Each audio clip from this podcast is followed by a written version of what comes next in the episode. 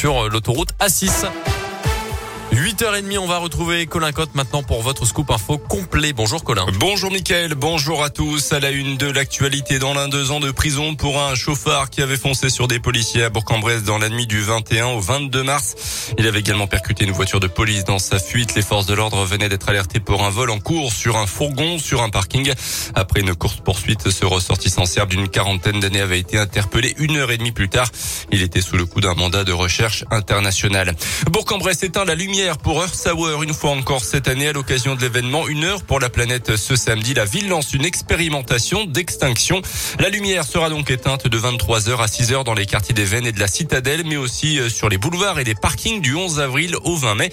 Le but, c'est d'abord de faire des économies et de sensibiliser également à la lutte contre la pollution lumineuse. Il faut dire que la lumière artificielle est partout et qu'elle nuit à la biodiversité.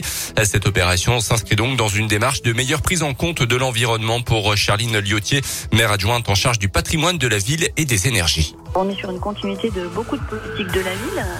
Euh, concernant la nature en ville, concernant euh, la sobriété d'une manière générale, chercher à éclairer mieux à ce qui est justement nécessaire sans être dans une, une politique de toujours plus en avant. C'est des choses qui nous ont permis de maîtriser nos coûts hein, dans ces dernières années en changeant des ampoules, en, euh, s'interrogeant sur quoi éclairer.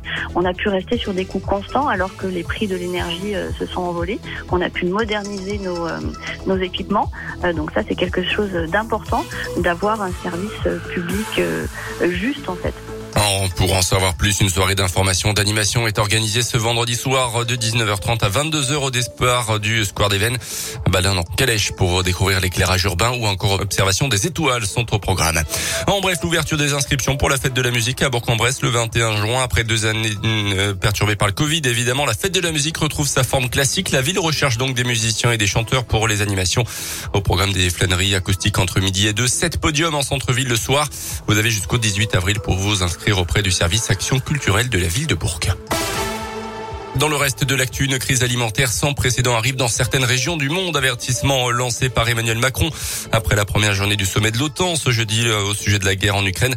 La Russie et l'Ukraine étant tous les deux euh, les principaux producteurs et exportateurs agricoles au niveau mondial. La crise alimentaire pourrait durer entre 12 et 18 mois, a précisé le chef de l'État.